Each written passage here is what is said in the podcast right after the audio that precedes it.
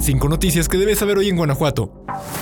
La masacre número 21 del año en el estado ocurrió la noche de este sábado en Salamanca. Cuatro personas murieron y dos más quedaron heridas de gravedad tras el ataque a una barbería ubicada cerca del mercado Tomás Esteves. El ataque ocurrió poco antes de las 8.20 de la noche de este sábado en la barbería que se encuentra en la calle Abasolo entre Francisco Villa y Sánchez Torrado, a un costado de la panadería Tolentino, en la zona centro de Salamanca. De acuerdo a las primeras investigaciones, varios motociclistas armados llegaron y dispararon contra quienes se encontraban en el lugar. Personas que presenciaron el hecho se resguardaron en una panadería hasta que llegaron las autoridades, quienes tras revisar a las víctimas informaron que cuatro ya habían fallecido, las cuales tenían entre 25 y 35 años. Dos jóvenes de entre 20 y 25 años que presuntamente solo iban pasando por el lugar al momento del ataque también resultaron heridos y fueron llevados a un hospital donde se reportaron graves. El mismo sábado, en la página de Facebook del Gobierno Municipal de Salamanca, se informó sobre el seguimiento del operativo Mercado Seguro, en el que se reportó el aseguramiento de 50 bolsas de droga cristal en las inmediaciones del mercado Tomás Esteves. Y también el pasado 11 de diciembre, un comerciante de verduras fue asesinado por un motociclista en esa misma calle, hecho que hasta el momento no ha sido esclarecido.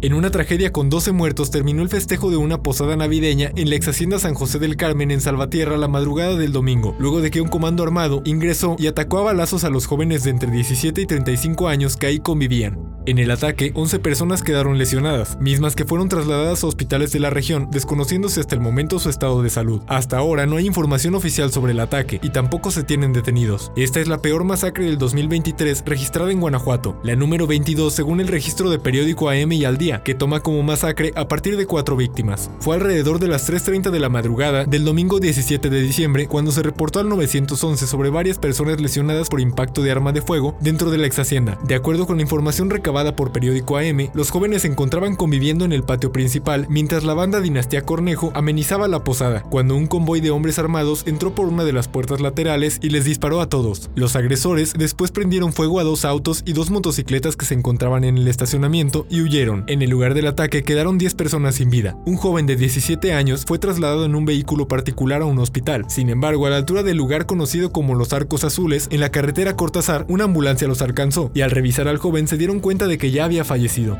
Otra de las víctimas murió horas después en el hospital. Hasta el momento han sido identificados 8 de los 12 fallecidos, que tenían entre 17 y 35 años. Macarena, Galileo, David, Irving, Héctor, Emi, Valentín y Talia Cornejo, quien fue reina de la Candelaria Salvatierra en 2017. A través de X, la Fiscalía General del Estado condenó las dos masacres, la de Salvatierra con 12 víctimas y la de Salamanca con 4, e informaron que asignaron células de trabajo multidisciplinarias con especialidad en homicidios para trabajar hasta lograr el esclarecimiento y detención de los responsables. A las 4.11 de la tarde del domingo, el gobernador Diego Sinué escribió en X lo siguiente, he girado instrucciones a los cuerpos de seguridad GTO para que en coordinación con la Fiscalía den con el paradero de los responsables de este lamentable hecho. Mis condolencias a las familias, Salvatierra no está solo. Además agregó que el secretario de Gobernación, Jesús Oviedo Herrera, estará en comunicación permanente con las autoridades municipales y en apoyo a las familias de las víctimas.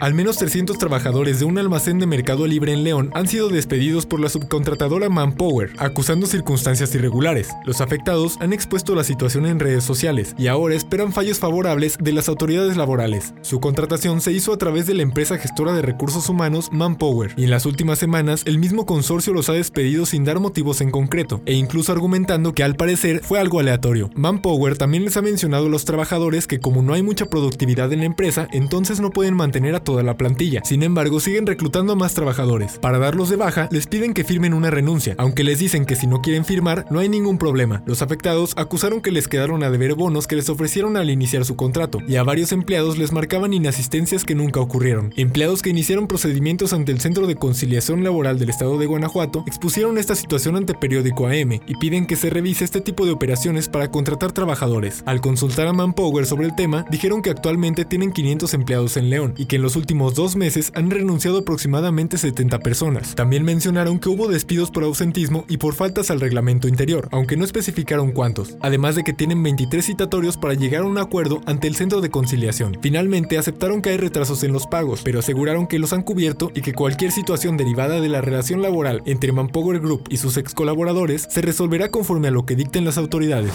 Este domingo, Olivia Denise García Muñoz Ledo encabezó el Encuentro Estatal de Mujeres Grandeza, un evento realizado en en el domo de la Feria de León al que fueron acarreadas al menos 5.000 mujeres de todo el estado, beneficiarias de las tarjetas Mujeres Grandeza que fueron entregadas en mayo de este año por la Secretaría de Desarrollo Social y Humano de la que estuvo a cargo Livia García. El evento se dio un día después de la muerte de Sergio García García, padre de Livia, a quien le dedicó un discurso que dijo fue el más difícil de su vida. En un momento del show, la precandidata gobernadora por el PAN descartó la rivalidad con Alejandra Gutiérrez Campos, a quien deseó suerte en su próxima campaña por la reelección en la presidencia municipal de León. También dedicó unas palabras a los colectivos de buscadoras de personas desaparecidas, y en entrevista posterior al evento detalló que planea colaborar con Carla Quintana Osuna, excomisionada nacional de búsqueda, para generar un proyecto específico para el Estado e ir más allá de las comisiones de búsqueda y de víctimas.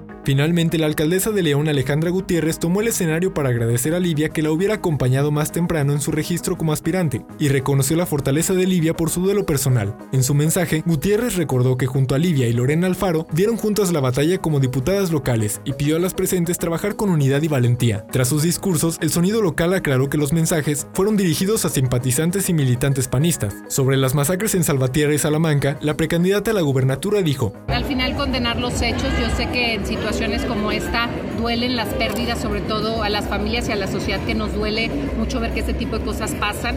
Lo que les puedo decir por el momento es que estamos trabajando en una nueva estrategia eh, con gente experta. Yo quisiera platicársela, sin embargo, ustedes saben que en el marco de la precampaña aún no podemos hacer estas propuestas, pero yo quiero mandar ese mensaje a las y los guanajuatenses de que este es un tema prioritario para mí y que estamos mandando llamar a los mejores, que habrá cambios sin duda, eso quiero que lo tengan claro y que estaremos dándole respuesta a este reto que tiene Guanajuato. También aseguró que son situaciones duras y dolorosas, pero que son parte por lo que hoy aspira a gobernar el Estado, aunque se negó a decir si dichos cambios alcanzarán al fiscal de Guanajuato Carlos Amarripa y al secretario de Seguridad Pública Estatal Álvaro Cabeza de Vaca.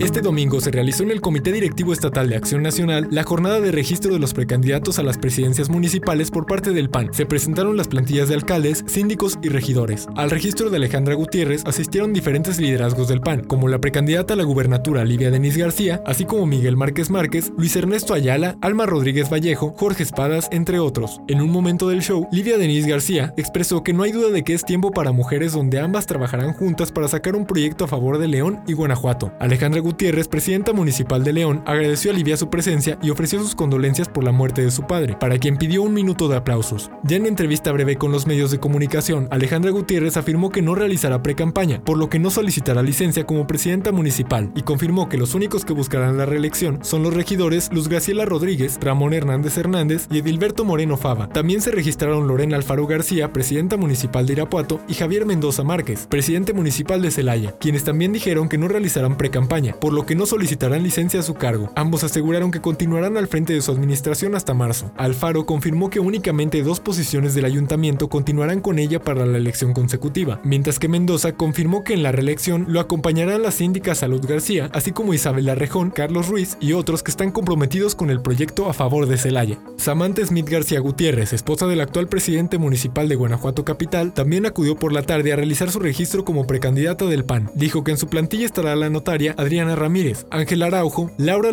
Lagacela Galván, María Fernanda Vázquez, el doctor Manuel Romo Aguilar, así como comerciantes del Mercado Hidalgo y algunos empresarios.